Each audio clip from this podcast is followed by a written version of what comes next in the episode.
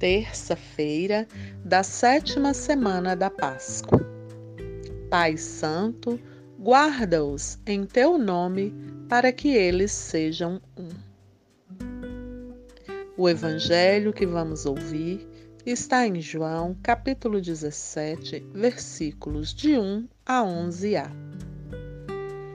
Depois de falar essas coisas, Jesus ergueu os olhos ao céu e disse: Pai, chegou a hora. Glorifica o teu filho, para que o filho glorifique a ti. Pois lhe deste poder sobre todos os homens, para que ele dê vida eterna a todos aqueles que lhe deste. Ora, a vida eterna é esta: que eles conheçam a ti, o único Deus verdadeiro, e aquele que tu enviaste, Jesus Cristo. Eu te glorifiquei na terra, completei a obra que me deste para fazer.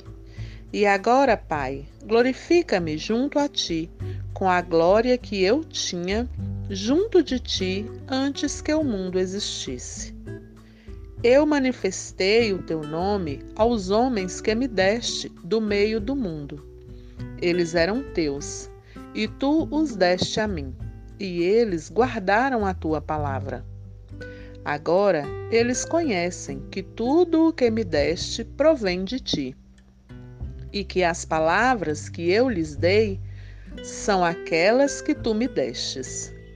Eles as receberam e conheceram verdadeiramente que eu saí de junto de ti, e acreditaram que tu me enviaste.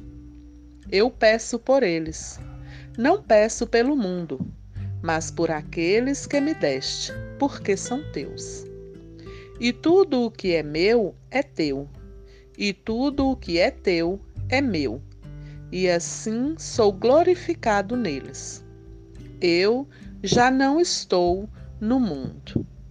Palavra da salvação. Glória a vós, Senhor. O Deus verdadeiro é o Pai que ama a todos nós, seus filhos e filhas. É um amor tão imenso capaz de entregar seu filho à morte para nos dar vida. Tudo o que te dá alegria e felicidade, porém, não te dá vida. É um ídolo. Neste mundo, lutemos para sermos homens e mulheres verdadeiros, abertos para, como filhos de Deus, gastar nossa vida com os irmãos, como fez Jesus. Fechar-nos ao outro é nos fechar para Deus.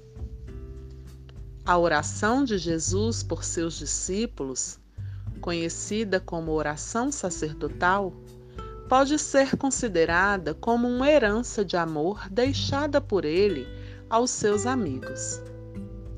Jesus não roga pelo mundo, mas pelos discípulos de ontem e de hoje, e junto deles manifesta sua glória.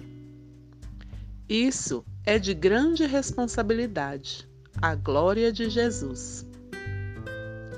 Os discípulos vão continuar a missão de Jesus e nós também.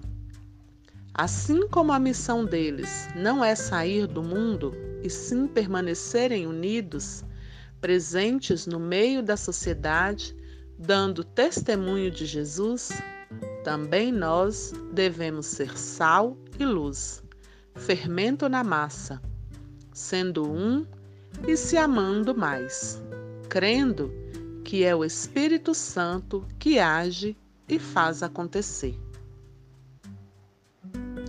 Na oração, peço a Deus a graça de me abandonar ao seu mistério de amor, que me cria, me sustenta e me convida à mesa da Trindade Santa. Suplico a Deus que me mantenha unido a seu amor Deixe Deus agir, agir no meu pensar e nas minhas atitudes. Sinto-me, seu filho muito amado. Termino com um colóquio saboroso com a Trindade Santa. Rezo. Glória ao Pai, ao Filho e ao Espírito Santo, como era no princípio, agora e sempre. Amém. Anoto no meu caderno de vida os sentimentos e apelos mais fortes na oração.